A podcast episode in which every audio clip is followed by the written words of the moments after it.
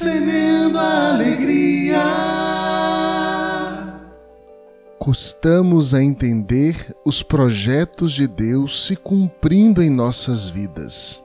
Fugimos, choramos e às vezes nos tornamos indiferentes à ação divina no nosso dia a dia. Deus vem ao nosso encontro na nossa realidade humana, pois quer nos santificar, não aniquilando a nossa humanidade, mas elevando-a à perfeição. Ser santo não significa negar nossas capacidades humanas, mesmo se passíveis ao erro. Ser santo significa abrir-se à graça de Deus e tentar vivê-la da maneira mais fiel possível.